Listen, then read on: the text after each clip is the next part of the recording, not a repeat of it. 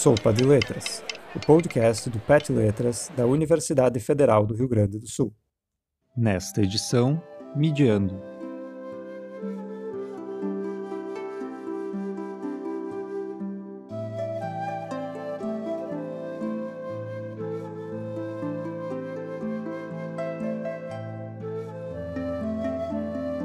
Midiando de hoje tem como objeto a animação de Mulan de 1998. Vou falar um pouquinho, algumas curiosidades do filme, e aí depois eu separei três cenas para analisar um pouco, coisas que me chamam a atenção dentro do enredo, principalmente pensando na, pers na perspectiva assim de observar as relações de gênero e de empoderamento feminino. Uh, eu fiz um trabalho quando eu ainda estava no ensino médio, foi mais ou menos de iniciação científica, esse episódio é um pouco um, um recorte do que eu fiz. Enfim, é isso. Então, o filme, para quem. Assim, eu acho que Mulan atualmente já é um clássico da Disney. Quem não acha que é clássico, meus grandes, infelizmente. Mas eu acho que todo mundo tem ao menos algum tipo de imagem mental da animação, já que se passaram mais ou menos aí 22 anos. É de um estúdio grande, que é da Disney, obviamente, e faz parte da franquia das princesas, então creio que todo mundo tem mais ou menos uma ideia. Mas a Mulan então vai falar sobre uh, essa história. A China estava sendo atacada pelos Hunos e aí o, imperador, enfim, né, o, o, exército imperial precisava de ajuda e precisava de homens que lutassem. E aí assim o, o imperador ele vai pedir para todos os homens uh, de todas as famílias mandarem alguém para a guerra. E aí, ou era o filho mais velho, caso não fosse o filho mais velho, teria que ser o pai da família, mesmo que já tivesse em idade avançada. E é mais ou menos o que acontece na família da Mulan. Uh, ela é filha única, então ela não tem um irmão mais velho, e o pai dela já tá com uma idade um pouco avançada e bastante debilitado. Então, por ordem imperial, teria que ser ele aí a guerra. E ela não concorda, né, ela fica muito preocupada e tal. A gente vai ver ao longo do episódio que a Mula tem uma série de, de questões familiares em que ela se preocupa muito com o bem-estar da família. E aí ela decide ir pra guerra no lugar do pai dela, mas sabendo que não aceitariam a presença de uma mulher, então ela se veste aí, se disfarça como homem. Tem a icônica cena dela cortando os cabelos com a espada. E é mais ou menos a partir daí que vai se desenrolar todo o enredo da animação. Uh, uma coisa interessante é que a Mulan ela faz parte do finzinho do que se chama o Renascimento da Disney, que começa em 1989 com a Pequena Sereia. E aí é quando o estúdio começa a fazer grandes animações de novo. Enfim, né, tendo mais destaque, e muitas dessas animações são baseadas em algum em alguma, alguma história, em algum fato real, ou que se usem de alguma coisa que seja fora daquele universo da animação. E aí, entre elas, a gente tem a Mulan, como eu falei, começa em 1989 com a Pequena Sereia e termina em 1999 com Tarzan. E a Mulan tá aí na finaleira em 98. Uh, ah, como eu tinha falado, que ela faz parte desse período da Disney, a Mulan ela é inspirada num poema narrativo chinês intitulado A Balada de Mulan. E aí, assim, o ano certo que foi publicado esse poema, não publicado, né, mas que teve circulação, ele é um pouco incerto porque ele é bem antigo, tipo, muito antigo, né? A gente sabe a, a cultura milenar que tem a China e tudo mais. Então dizem que foi escrito no século VII, na durante a dinastia Tang. Se eu estiver pronunciando o nome muito errado, eu peço desculpas durante a dinastia Tang. Se eu estiver falando algum nome errado, eu peço desculpas. Mas então esse poema ele estava dentro de uma coleção de cantos. Ele fazia parte dessa coleção, mas acabou sendo perdida. E hoje se acredita que a versão que se circula é uma versão bem posterior, que seria do século 11 ou 12. E não é possível determinar uma origem certa ou uma base histórica definida, assim, de onde veio esse poema e principalmente de onde veio essa personagem, essa uh, protagonista. O poema, para quem uh, nunca leu e não tem contato, assim, é fácil de achar na internet. Ele é bem semelhante com o enredo que a gente tem na Disney. Só que, claro, né, fazendo pequenas adaptações, pensando que era para um público infantil. Por exemplo, a, a vai passar, acho que, anos na guerra e no filme a gente tem, sei lá, semanas, meses, não é bem, bem descrito isso. Mas, enfim, a, a origem dessa personagem ela é um pouco nebulosa. O que se acredita é que o que a gente tem na balada, na verdade, é uma combinação de outras heroínas que acabaram se misturando e gerando isso. Então, tem essa lenda que circula de uma mulher que foi à guerra disfarçada de homem. No Brasil a gente tem uma, né? A gente tem a Maria Quitéria também, que foi uma figura histórica. Mas enfim, é o, o, pouco natural quando a história é muito antiga e se torna lendária, assim, né? Vai se misturando o, os enredos e. E aí, falando a última coisa do poema, porque não é o nosso foco aqui, mas eu, como bom estudante de letras, acho interessante. Uh, eu não tenho certeza quanto à tradução que está disponível na internet. O que eu li foi em português, mas eu não sei dizer. Eu acho que provavelmente essa tradução deve ter vindo do inglês que para mim parece ser mais fácil. Mas eu não sei se a, se, o se a tradução do inglês vem do mandarim, enfim, isso eu não, não me aprofundei muito. Mas acho que é interessante pensar também, aí dava pra gente pensar em traduções e diferença, né? Sei lá, tradução de poesia diferente, mas não vou me adentrar muito a esse tópico. Uh, outra coisa interessante de falar do filme é que ele não foi. Ele foi muito bem recebido nos Estados Unidos, ele teve uma bilheteria muito boa, mas ele não foi muito bem recebido na China, o que a gente pode ligar um alerta aí que já diz muitas coisas. Uh, e uma das coisas que, enfim, os chineses não gostaram e destacaram foi a figura do Mushu, que talvez vocês já tenham visto alguma coisa de, de Mulan, é aquele dragão pequenininho, vermelho, que é sempre é um melhor amigo, assim, da Mulan. E eles não gostaram porque é um dragão, a figura do dragão para eles é sagrada. E o Mushu, ele, ele é um alívio cômico, né? Ele é o alívio cômico da animação. Então eles acharam um tanto desrespeitoso. Acho que é compreensível. E aí a parte do poema que eu destaquei é a cena inicial do live action de 2020. Só o live action acho que já renderia um episódio por ele completo. Tenho algumas observações, gosto de algumas outras coisas, mas não vou falar aqui. Enfim, se vocês verem no live action de 2020, é exatamente essa cena, que é um trecho da balada de Mulan. E aí, vou ler aí o trecho. Lebres machos gostam de chutar e pisar. Lebres fêmeas têm olhos enovoados e acetinados. Mas se as lebres correm lado a lado, quem pode dizer qual é ele ou ela? Eu gosto muito desse trecho. Acho que apesar de a gente não ter uma cena específica na animação, ele tá um pouco diluído no enredo, porque ele fala bastante. Ele é um trecho final do poema, então vai nos apresentar um pouco desse desfecho. Como eu falei, eu, eu separei três cenas aqui. Acho importante destacar, no início, a minha análise era mais teórica, assim, e aí, enfim, eu apontava as perspectivas teóricas que eu tenho. Mas aí toda vez que eu falar alguma coisa de gênero, eu entendo o gênero como um construto sociocultural e linguístico, que vem a partir das relações que a gente tem ao longo dos anos na sociedade. E ele então se difere do que a gente do que é o sexo biológico e não tem muito a ver com essa biologia, mas sim com as relações com as construções sociais que a gente faz. Só para sinalizar isso que eu acho que é importante. A primeira cena que eu destaquei, ela acontece. Ela é uma das primeiras. Ela não é a primeira em si, mas é uma das primeiras, que acontece antes de ter esse chamado uh, dos homens à guerra. Então começa com. É a cena da casamenteira. Vou dar alguns títulos só pra gente conseguir se orientar. Essa cena da casamenteira é a Mulan indo até a casamenteira da vila, porque a Mulan tá numa idade de que seria dentro dessa do contexto dela seria adequado para a mulher se casar. E o casamento é uma parte muito importante dentro da organização dessa sociedade, porque seria a forma que a, que a mulher tem de trazer honra para a família dela.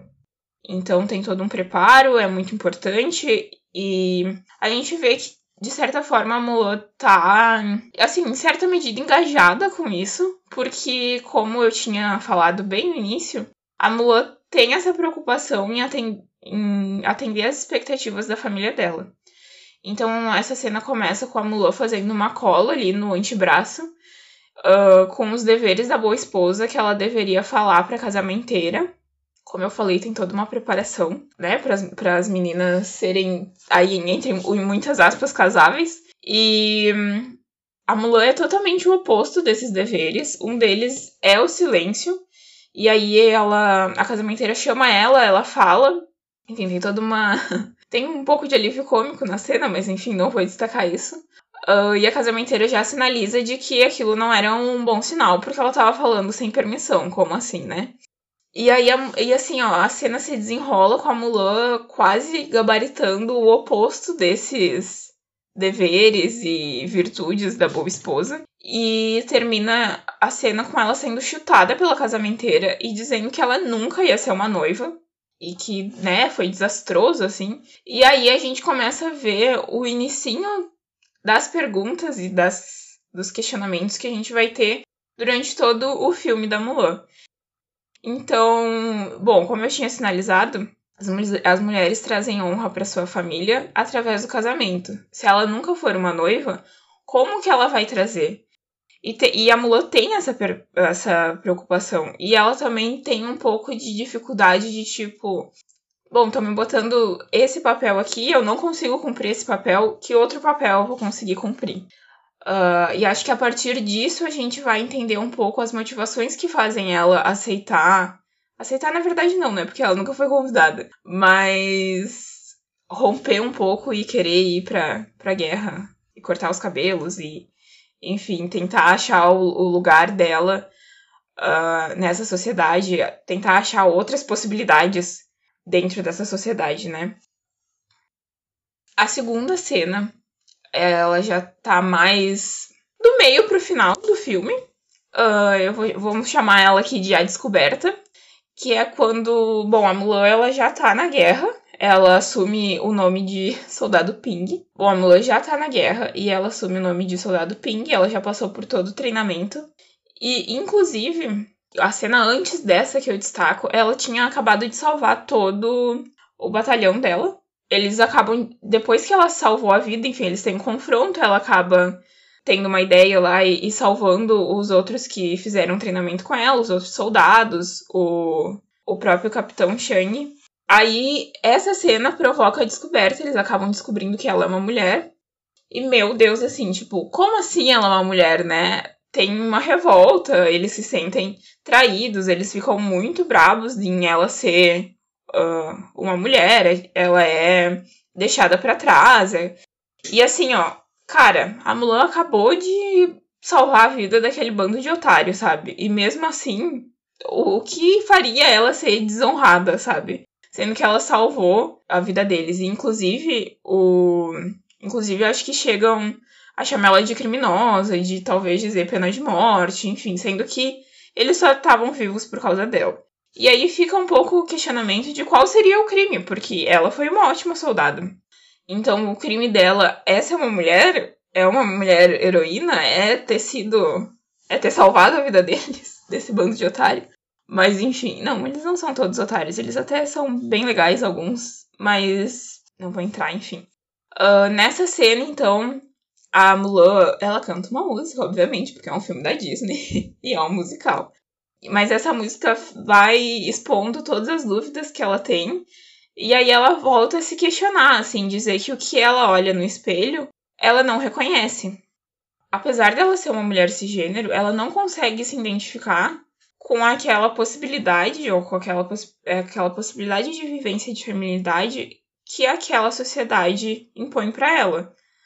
E a gente vê isso desde o início da cena da casamenteira, né? Todas essas dúvidas. E na verdade, eu acho que ela se identifica como mulher, ela tá dentro, mas ainda assim as possibilidades que tem de vivência enquanto uma mulher naquela sociedade são muito restritas e ela não consegue se ver ali.